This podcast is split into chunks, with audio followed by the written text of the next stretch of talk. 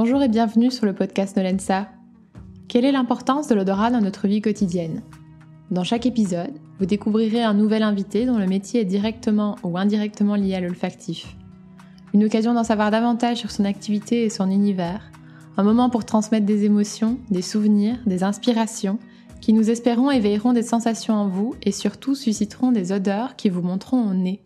N'hésitez pas à nous suivre via Instagram nolensa underscore parfum et à vous abonner à notre newsletter via notre site web nolensa.com. Et si notre podcast vous plaît, nous sommes toujours ravis de recevoir une note sympa et de lire vos mots d'amour. Dans cet épisode, nous recevons Mathilda Mott, fondatrice de la Maison du Mochi, des pâtisseries japonaises fabriquées en France. En 2011, quand Mathilda part habiter au Japon, elle craque sur ces petites boules de douceur que sont les mochi. Quand elle revient en France après un an, elle n'en trouve pas facilement et commence alors à les fabriquer elle-même en y ajoutant un petit twist à la française. Pistache, rose, amande, elle découvre alors peu à peu le potentiel de cette pâtisserie sans gluten, 100% végétale et sans matière grasse, et publie alors un livre de recettes, trucs et astuces pour fabriquer maison ces délicieuses douceurs nippones. C'est alors que l'idée germe dans sa tête, elle décide de créer la maison du mochi pour les faire découvrir par une boutique en ligne et des ateliers de cuisine. Avec Mathilda, nous nous sommes rencontrés en janvier pour cet enregistrement, et je n'avais alors encore jamais goûté un mochi, mais Anaïs m'avait assuré que c'était délicieux. Vous vous doutez bien que je me suis ruée sur la boîte que Mathilda nous avait offerte en rentrant. Ce fut une révélation, et j'en mange régulièrement depuis, je vous les conseille. Pendant cette conversation, vous entendrez donc parler de mochi et de l'olfactif autour de cette petite pâtisserie, de l'expérience de Mathilda au Japon et des souvenirs olfactifs qui l'y ont marqué, mais aussi d'odeurs fortes de son enfance, de son quotidien, et bien sûr, d'odeurs. Une dernière chose, depuis l'enregistrement, la Maison du Mochi a ouvert une boutique rue du Cherche-Midi numéro 39 dans le 6e, qui est donc juste à côté de la grande épicerie, ce qui vous donne vraiment une bonne excuse pour vous y arrêter. Allez, je vous laisse à cette délicieuse conversation. Bon épisode. Merci Mathilda pour cette rencontre, pour notre podcast olfactif. Aujourd'hui, euh, nous nous retrouvons dans une petite salle de réunion que nous avons donc louée pour l'enregistrement parce que la maison du Bochi, euh, du coup, pour le moment, est basée euh, à Saint-Martin-le-Beau, près de Tours, si je me trompe. C'est ça. Et donc, Mathilda, tu es arrivée directement de là-bas ce matin. Bon, et qu'est-ce que ça sent ici? Je dirais que ça sent encore la peinture un petit peu. Et puis, euh, ça doit être le bonbon qui fait ça, mais je sens un truc un peu acidulé. Oui, parce qu'il y a des petits bonbons dans, un pot, euh, en effet. Et, euh, et, le café, bien évidemment, parce que du coup, le responsable du coworking nous a fait un, oui, café, un, un café. Au départ, la maison du mochi, euh, au départ de la maison du mochi, il y a ton expérience au Japon. Tu y as vécu euh, combien de temps en fait? Euh, J'ai vécu une année au Japon. D'accord. Et quel est ton souvenir olfactif le plus fort de cette période de ta vie? Alors, l'odeur de Tokyo déjà. c'est vrai que chaque ville où j'ai été, j'ai trouvé qu'elles enfin, elles ont une odeur spécifique. Et à Tokyo, il y a toujours une odeur qui me manque beaucoup maintenant, qui est un mélange, je trouve, de, donc de, de, de riz le riz cuit parce que c'est vrai que c'est vraiment euh, la base, c'est un peu comme euh, pour nous euh, le pain, mettons, dans les rues de Paris, l'odeur du pain. Et puis l'odeur du dashi aussi qui se mêle à ça, donc c'est un bouillon à base de bonite séchée et fumée, donc il y a une petite odeur comme ça de fumée. Et puis aussi de, de propre, de... Oui, parce que du coup, c'est très propre, aseptisé. Ouais, bah, le métro est plus propre que chez vous quasiment. Ouais. Je préfère aller aux toilettes au métro qu'aux toilettes chez vous. ah oui, d'accord. Ouais, ouais, c'est super propre partout. Du coup, il y a un peu ces trois odeurs. Et puis après, en fonction de là où vous allez, euh, et des, des, quartiers, parce qu'il y a des quartiers qui sont plus ou moins spécialisés dans certaines restaurations, donc là, ça peut dépendre. Euh. D'accord. Mais ouais. Et puis sinon, l'autre odeur dont je me rappelle bien, c'est celle du combini. Donc le combini, c'est l'épicerie, euh, en gros, l'épicerie japonaise, qui, a, qui est toujours agencée de la même manière et qui propose toujours les mêmes types de produits, donc de première nécessité, comme une chemise si vous n'êtes pas revenu chez, de chez vous la veille que c'est tôt le matin, pour être propre euh, au bureau. Et puis euh, voilà, des, des sandwichs, euh, des onigiri sont des petits gâteaux de riz fourrés souvent de quelque chose de salé. Et il y a toujours sur le comptoir, surtout en hiver, un petit bouillon pareil qui, qui mijote avec dedans certains éléments. Et ça, c'est une odeur vraiment spécifique qui me, qui me rappelle très fort le Japon. avec des épices particulières du Japon Pareil, cette odeur de fumée. Ouais, de quelque chose de fumé. D'accord. Et du coup, si tu devais résumer le Japon, c'est très dur, hein, mais en une seule odeur, qu'est-ce que ce serait Bah potentiellement ce serait celle-ci de, de la bonite fumée. Ok. Ouais. Est-ce que cette odeur, euh, justement, de la bonite fumée, a un impact aujourd'hui dans ta vie, d'une manière quelconque? Euh, Elle a un impact, euh, bah, quand je la sens, c'est que je cuisine japonais souvent et, et ça, me ça me ramène au Japon et du coup, ça, ça, c'est un élément de voyage, mm. quoi, direct. Ça provoque ça directement. Tu, tu, dis que tu cuisines beaucoup japonais, c'est parce que c'est une cuisine en fait qui te manque aujourd'hui en France? Bah oui, oui, c'est sûr, elle me manque. Et puis moi, j'organise des ateliers chez moi une fois par mois, donc de cuisine euh, entre France et Japon. Donc euh, c'est vraiment la bonite fumée, un, ingrédient de base. Euh. et c'est vrai que je cuisine beaucoup avec, avec de l'huile de sésame aussi. Mais c'est vrai que moi, je cuisine au quotidien quasiment japonais entre France et Japon. quoi. C'est devenu ma cuisine à moi. Ouais. Et du coup, culturellement, penses-tu que nous ayons le même rapport à l'olfactif? Je suppose que non, mais au Japon et en France bah, c'est sûr que non, hein, parce que c'est vrai que tout est très différent. Euh, tous les produits sont vraiment très différents. Ouais, tous les produits sont très différents. Mm. Je dirais qu'on a, euh, on a, on est peut-être euh, plus au Japon, on fait encore plus attention à, aux odeurs que qu'en France. tu veux dire par là, pardon, hein, mais tu veux dire par là de de ne pas déranger l'autre avec son odeur Avec des odeurs, ouais. c'est possible parce qu'on a voilà, on ce sentiment de propreté en avant-lieu. Euh, du coup, on, c'est quelque chose de très fort. Après, c'est difficile de dire parce que j'ai été qu'une année au Japon et j'ai vécu toute ma vie en France. Donc euh, là-dessus, je peux pas me poser en spécialiste des odeurs au Japon. D'accord. Et donc, euh, pour relier avec le fait que tu cuisines beaucoup japonais et avec le fait que tu aies décidé de faire des mochi, que trouves-tu fort en fait dans la gastronomie française et dans la gastronomie japonaise? Alors, euh, dans la gastronomie, si on, mettons, puisque c'est mon domaine, si on compare la pâtisserie française avec la pâtisserie japonaise, euh, c'est deux univers très différents et c'est super intéressant de les mettre euh, l'un face à l'autre parce que du côté français, donc on aime jouer avec les textures et les couleurs. C'est vrai que vous allez devant une vitrine de pâtisserie, il y a plein de couleurs différentes, de, de dômes, d'éléments de, de, chantilly, de, choses qui croustillent visiblement, qui sont brillants ou veloutés alors qu'au Japon, vous allez dans une pâtisserie euh, japonaise, mettons de mochi. À l'inverse, vous avez une, impression de minimaliste, de moins. On a donc un mochi, par exemple, ça se présente juste comme une petite boule ronde. On peut avoir l'impression que c'est une boule anti-stress, par exemple, ça peut nous évoquer ça. Mais elle vous, elle vous donne pas beaucoup, justement, à l'inverse de la pâtisserie française qui est très spectaculaire. Là, c'est à l'inverse assez intérieur, en fait. C'est paradoxal pour ça. C'est plus uniforme. Euh. Plus minimaliste. Et donc la sophistication de la pâtisserie française, c'est dans le jeu des formes et des textures très différentes, alors que la sophistication dans la pâtisserie japonaise, c'est euh, la précision et le minimalisme. Donc par exemple le mochi, c'est deux, c'est le jeu entre deux douceurs très, euh, deux douceurs mais donc différentes. Mais donc le, la différence elle est très ténue. Il faut être concentré dans la dégustation pour sentir cette différence. Et c'est vrai que quand on le ressent, euh, il y a un côté très très raffiné qui sort de cette euh, de cette précision en fait.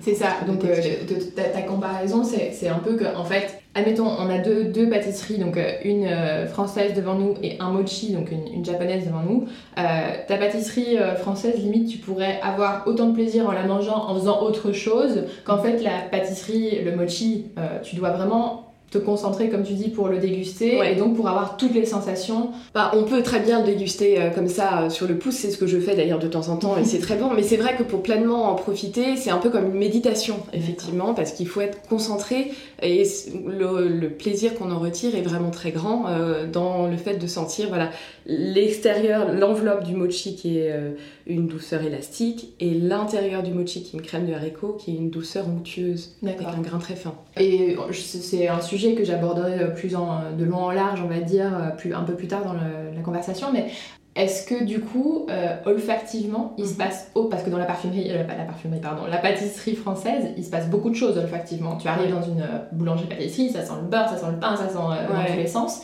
Est-ce qu'il se passe ce même genre de choses, peut-être pas à ce point-là, mais il se passe un truc olfactivement quand tu rentres dans une pâtisserie Eh bien oui. en fait, c'est plus ténu. Effectivement, il y a moins une explosion de différentes, différentes odeurs, mais on sent fort la, la pâte à mochi qui est fait à, base de riz gluant.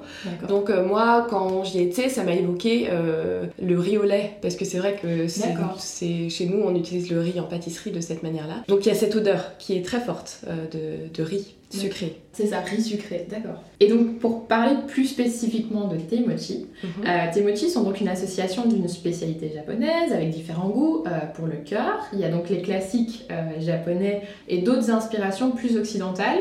Et celui du mois, qui je suppose donne lieu parfois à des associations parfois étonnantes en fait. Et donc ma question c'est quelle est l'association la plus extraordinaire, insolite, mhm. que tu aies déjà osée? Alors, celle qui a surpris le plus euh, de clients, c'est euh, une, association en fait qui n'a pas du tout été euh, créée par nous, mais qui a été créée par Pierre Hermé, mais moi qui m'intriguait beaucoup, qui est Truffe Noisette. D'accord. Et euh, ce qui est super chouette avec truffe noisette, moi j'étais un peu sceptique au départ euh, parce que la truffe c'est quand même très envahissant et puis on en parle beaucoup donc euh, je me disais bon voilà. Mais en fait c'est vrai que truffe et noisette ensemble c'est génial parce que ça forme un troisième goût. En fait il y a une alchimie entre les deux parfums et vous avez quand vous goûtez vous avez même pas l'impression d'avoir une association de deux goûts différents mais d'avoir voilà un goût uniforme de truffe noisette quoi. Donc ça c'est génial. Et sinon ce qu'on aime beaucoup faire c'est travailler avec des plantes médicinales euh, cultivées dans notre région. Donc on travaille avec euh, une, euh, une jeune cultivatrice qui s'appelle Juliette et, qui cultive et, cueille des plantes à l'état sauvage dans son coin et elle nous a fait découvrir la reine des prés qui est assez peu connue, surtout du point de vue culinaire, mais en fait c'est, on a adoré, on veut proposer cette année, donc en 2019. C'est une odeur et un goût d'amande amère un petit peu, en quelque chose de plus végétal et ça c'est vraiment génial et je trouve que j'ai plus envie d'aller dans des parfums du mois dans ce sens-là, plantes médicinales, quelque chose aussi de sain euh, pour. Euh... Qui est cultivé de manière euh, réfléchie. Voilà, exactement. D'accord. Olfactivement, cette fameuse association truffe-noisette. Donc tu expliques que d'un point de vue gustatif, tu te rends compte qu'en fait, tu, tu goûtes pas du tout deux choses euh, vraiment séparément, tu, tu, goûtes vraiment le mélange et alors ça fait une nouvelle, euh, une nouvelle saveur. Mhm. Est-ce que olfactivement ça se passe aussi comme ça ou pas spécialement? Alors euh, non, ce qui est drôle, c'est qu'olfactivement, on, on, a, on l'a en deux temps. donc on a la truffe d'abord et la noisette ensuite. et effectivement, ça se, ça se fait pas de la même manière, l'approche. Ouais. ouais.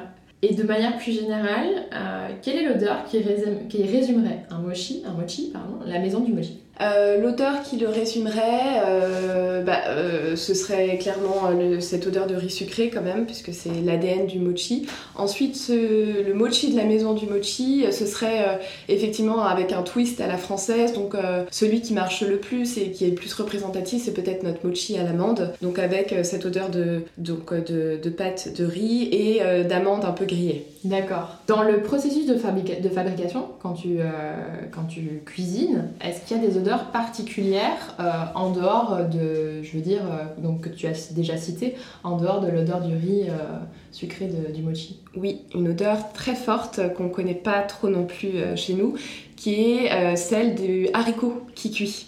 Parce que c'est vrai que donc le, on a parlé de l'enveloppe du mochi qui est à base de riz, mais euh, donc le cœur est tout aussi intéressant. Euh, donc euh, nous on le fait de manière traditionnelle japonaise pour le coup, parce que c'est ce qui me passionne autour de cette pâtisserie qui est faite de riz et de légumineuses. Donc c'est une crème de haricots, mais vraiment quoi, de haricots. donc nous on utilise, on, on, utilise de sortes haricots rouges, haricots blancs, bio tous les deux. Et donc on fait cuire, on a différentes étapes de, de cuisson du haricot.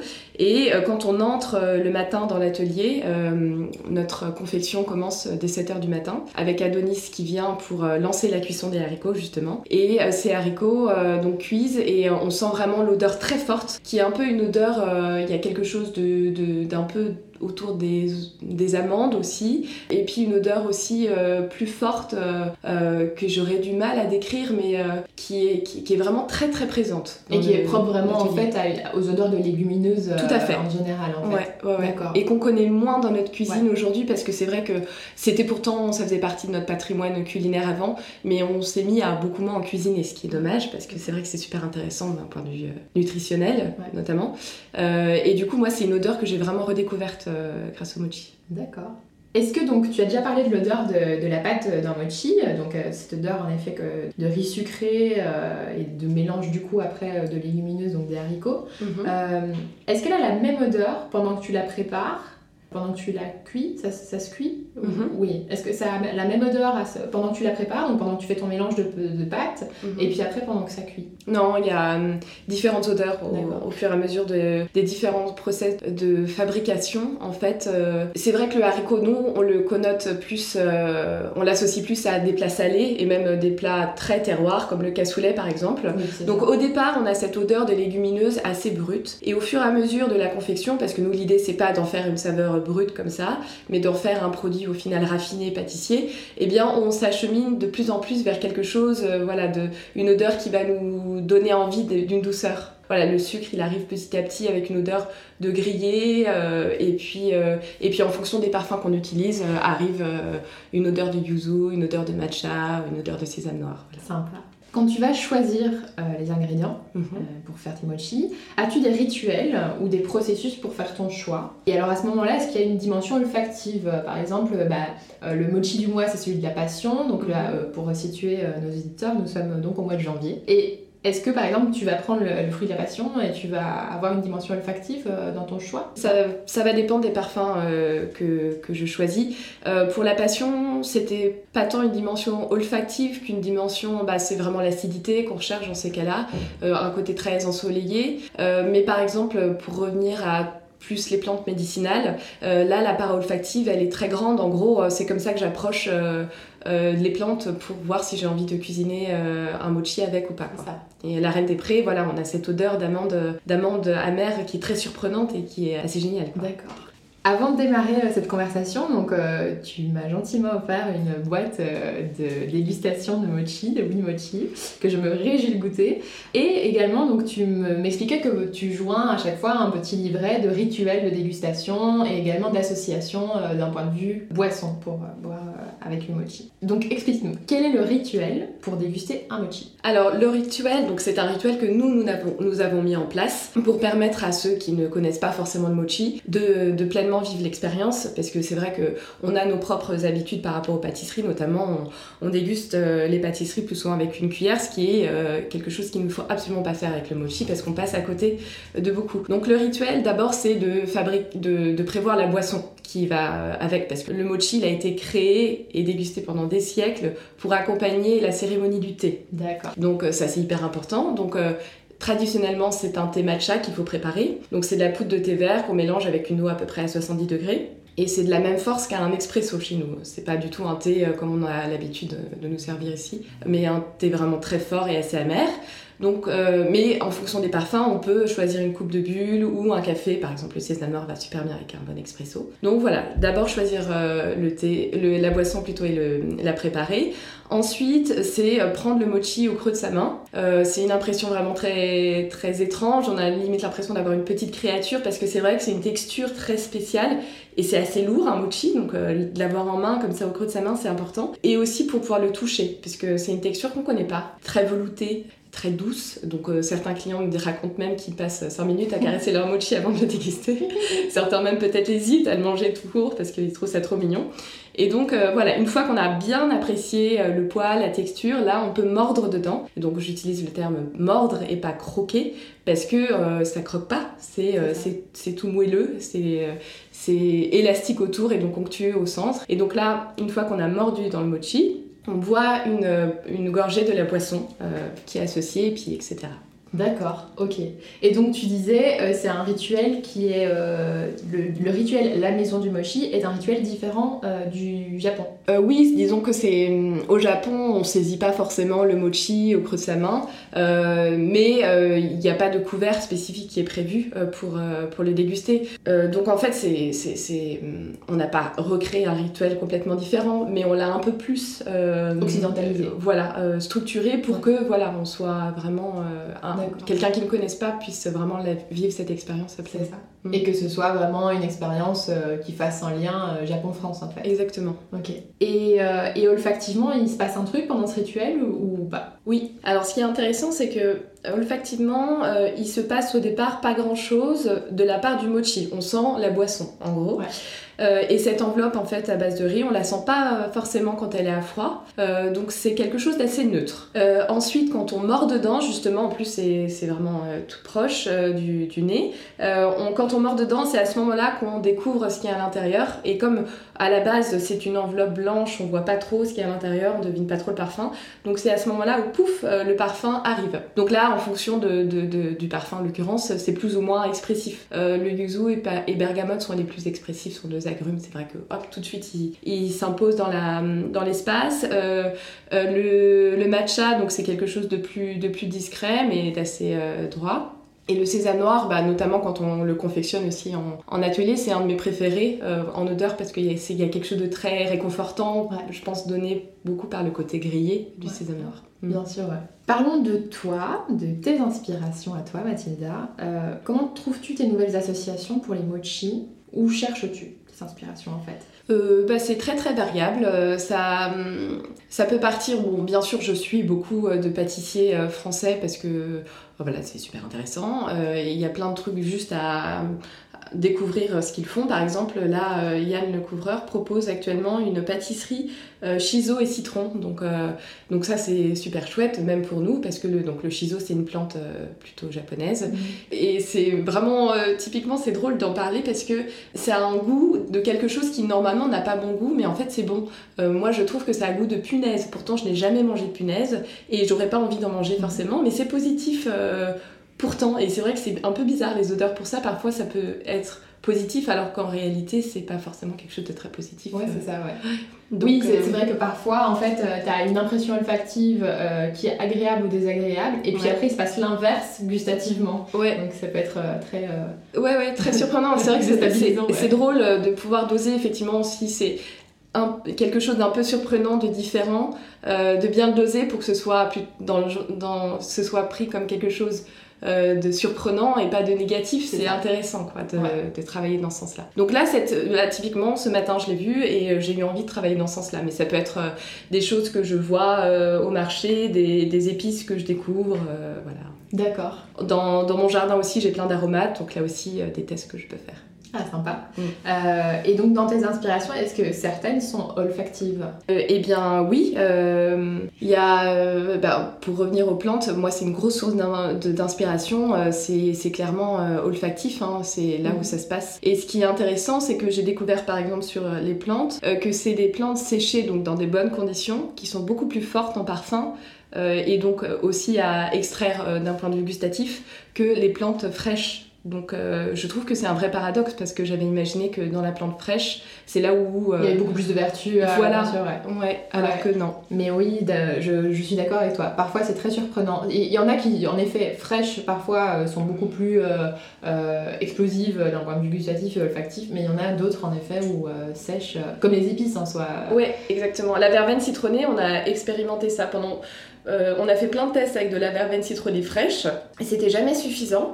Et en fait, donc Juliette, la fameuse Juliette qui cultive euh, en Touraine tout près de chez nous, m'a fourni de la verveine citronnée sèche de l'année d'avant, donc euh, j'avais, j'avais peu d'espoir. Et en fait, c'était beaucoup plus fort le parfum au final que. Euh, c'est comme presque un bon vin qui a un peu pris des quelques années. Ouais, c'est ça. D'accord, ok.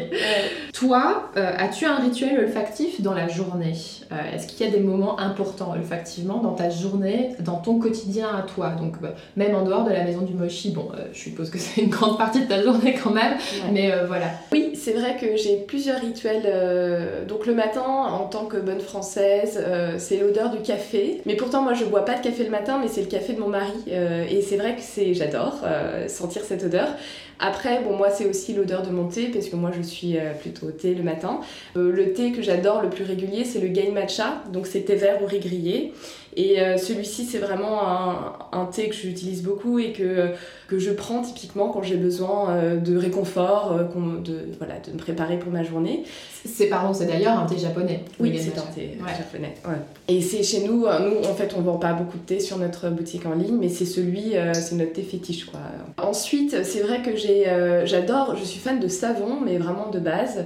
Et du coup j'ai ce rituel de, j'aime bien me laver les mains et sentir l'odeur de savon, donc savon de Marseille quasiment. c'est vrai que je l'utilise pour la vaisselle, pour me laver les mains aussi. Et c'est une odeur que j'aime beaucoup avoir et je me lave vraiment pour avoir cette odeur euh, plusieurs fois les mains euh, avec. D'accord, ok. Voilà. Sympa.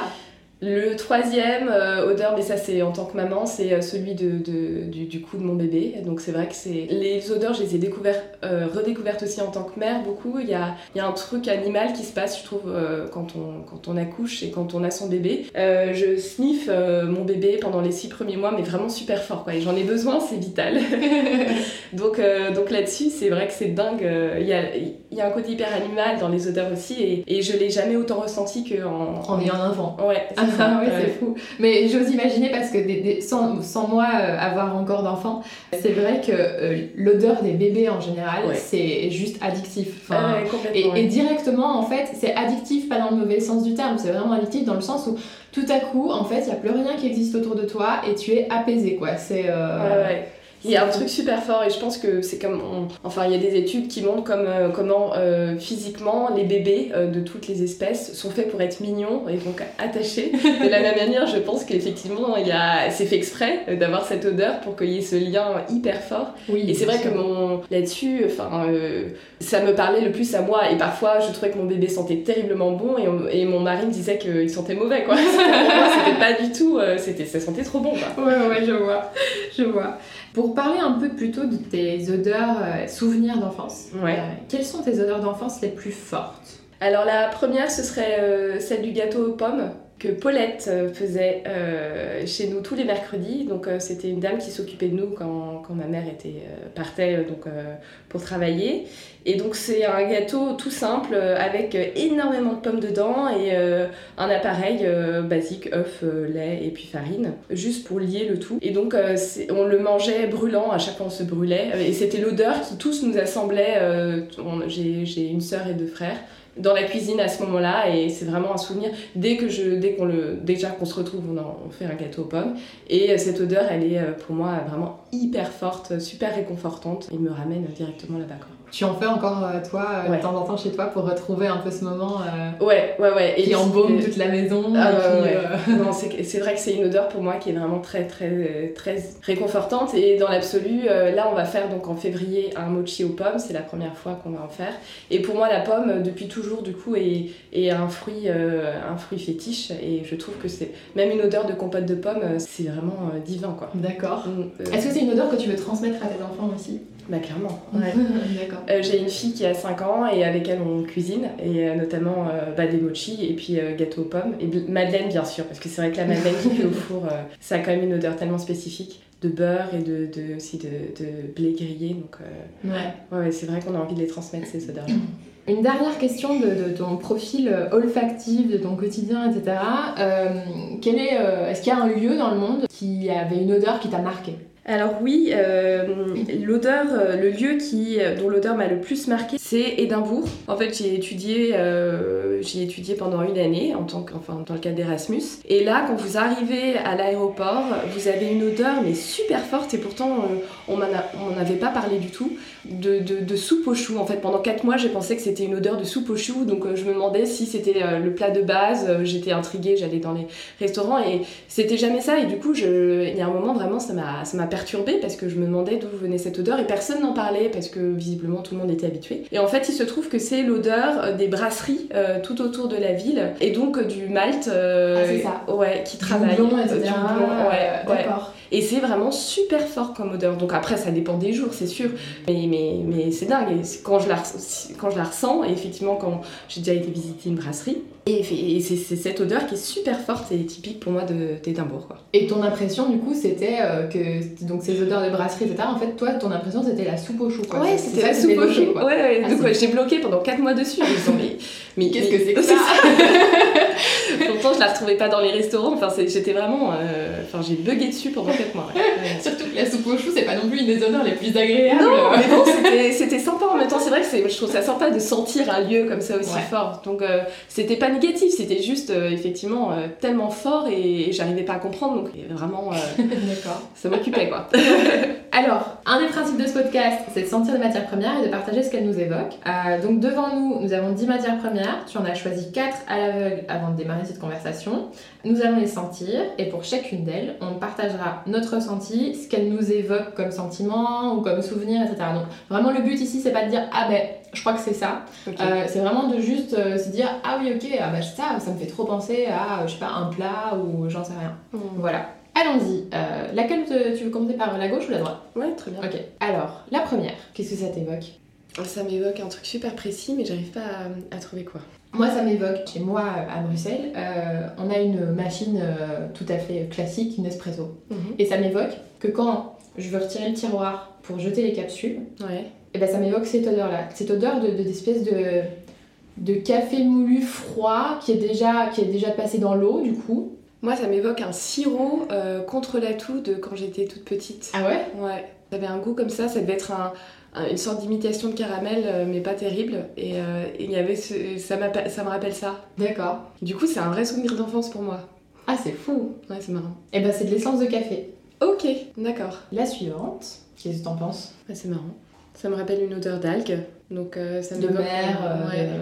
de- Donc effectivement, bord de mer, euh, j'ai passé toutes mes vacances en Bretagne et du coup euh, les algues au bord de la mer, surtout en journée de tempête là, qui chou- trop chouette. J'adore ces journées-là où la, la- la mer est, est déchaînée en Bretagne et on a cette odeur hyper forte euh. Oui, parce que du coup, le fait que la mer soit déchaînée, ça, ça vraiment euh, ravive euh, Ouais. tout quoi. Ah ouais. Ah, sympa. hein. Prochaine, troisième.